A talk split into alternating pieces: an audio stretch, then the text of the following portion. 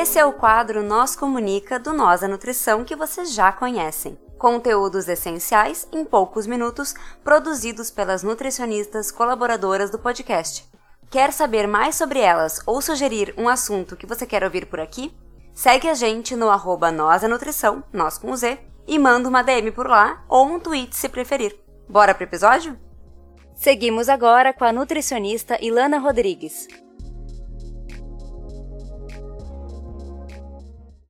Eu tava afim de falar sobre as coisas que eu tenho vivido nos últimos tempos. E eu fiquei pensando na minha promessa de gravar um Pra Ter Esperança depois de fazer um episódio de tantas constatações tristes sobre a situação da alimentação no Brasil. Me dei conta de que a esperança está justamente nessas coisas que eu tenho vivido e como isso fala sobre saúde, futuro e um sistema alimentar mais sustentável. Mas antes de começar, eu faço um reconhecimento do privilégio que eu tenho de atender online e me deslocar de tempos em tempos. Esse jeito de trabalhar tem prós e contras. Sem dúvidas, nessas andanças eu tenho vivido experiências únicas que me permitem cuidar da minha saúde mental, me sentir bem, me sentir alegre. No mato eu fico menos estressada e o trabalho é mais prazeroso. Obviamente eu não quero isso só para mim, então me tristece que a natureza e o bem-estar não sejam acessíveis para todos. Mas aqui não é sobre mim, é sobre entender essa experiência a partir de uma visão em rede, por isso a partilha. Então, em abril desse ano, eu peguei uma carona com uma amiga para morar numa fazenda no interior de Minas Gerais. Aqui eu tô há mais de um mês. A refazenda é lugar de mergulhar profundo na natureza, de fora e de dentro da gente, nas relações, na intimidade, em uma comida mineira bastante especial. Assim, eu que olhava a mesma parede do prédio vizinho da janela onde eu morava e atendia em Porto Alegre, tenho a Serra do Melo como cenário que me inspira. Nesse tempo, eu conheci o pequeno sistema alimentar de Desterro do Melo, um lugar onde se entra na casa das pessoas para comprar comida, que nem de longe é só uma transição comercial. Para quem imaginou entrar e comprar comida de um jeito objetivo e não tem a vivência da roça, como eu também não tinha, eu explico. Imaginem esse cenário. O carro vem passando na estrada, levantando poeira, entre os morros verdes cheios de vaquinhas pastando, um céu rosa de fim de tarde. Esse é o quintal da Tonica.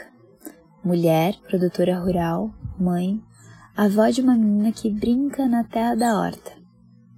Ela se aproxima, os cachorros latindo. Ela abre o portão e diz: Vão chegando, com sotaque mineiro gostoso. E depois de abraços apertados, nos acomoda numa mesa com biscoitos e um café bem açucarado. Começamos uma conversa, ela fica na pia limpando alguma coisa, com uma perna dobrada, descansando o pé na outra que a sustenta. Com a barriga apoiada na pia, ela responde nossas muitas perguntas e reforça o convite de tomar o café e comer a bolacha. Ela esquenta o leite, nos explicando todo o processo de feitura do doce de leite, guardando alguns segredos, claro, e com uma concha nos serve direto no copo, sem dar nem chance de recusar o convite. Aí, lembramos do primeiro motivo de ter ido até lá: comprar o doce de leite da Tonica, que rapidamente pega os doces na geladeira, coloca em sacolas e nos entrega. A internet não funciona direito, o Pix provavelmente será feito no caminho para casa. Custamos a ir embora, é sempre assim. Ficamos mais um tempo de pé na porta, numa prosa gostosa antes de partir. Nos despedimos algumas vezes e lembramos da Tonica toda vez que comemos o seu doce aqui em casa. Ela é uma amiga. A sutileza dessa troca nunca será possível em uma padaria no centro da cidade. Também não será possível com o leite e o café comprado no supermercado.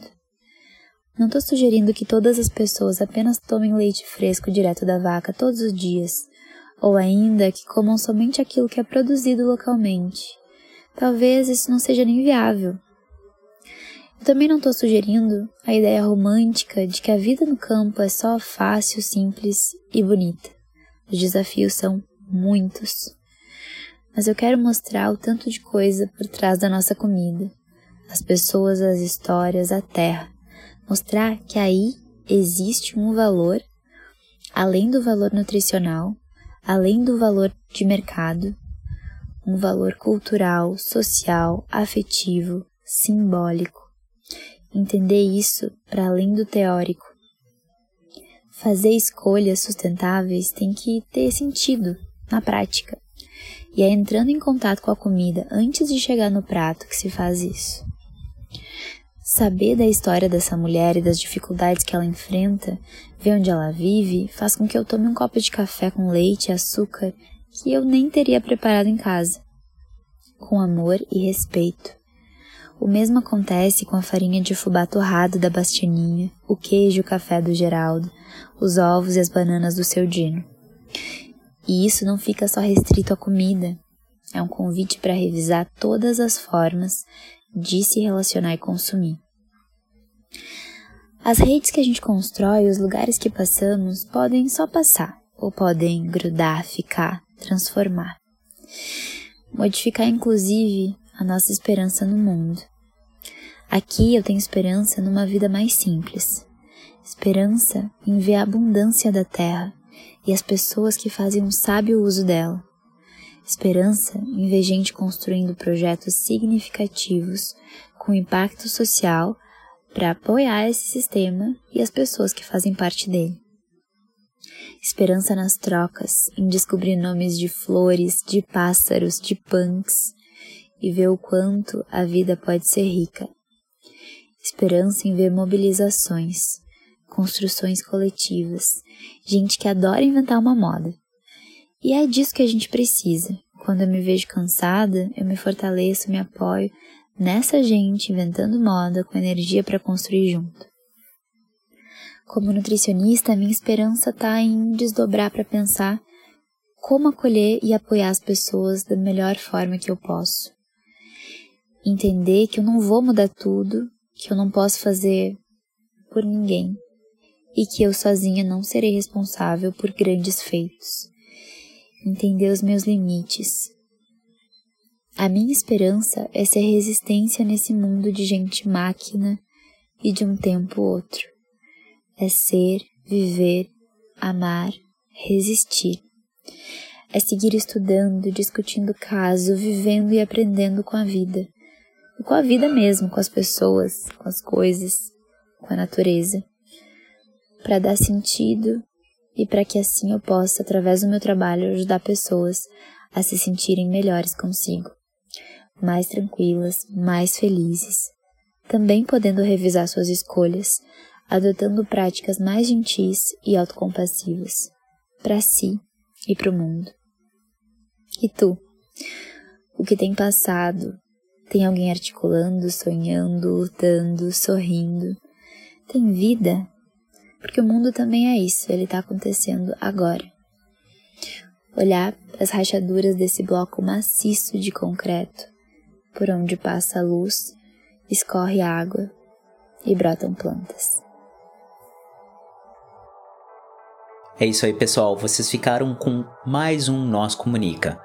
Se vocês querem entrar em contato conosco, vocês nos encontram em todas as redes sociais por arroba nós da nutrição, nós com Z, ou vocês podem mandar um e-mail para contato arroba Vocês podem falar conosco ou falar com as Nutris colaboradoras que estão produzindo esse conteúdo sensacional. Entre em contato conosco. Vamos lá. Abraço. Tchau, tchau.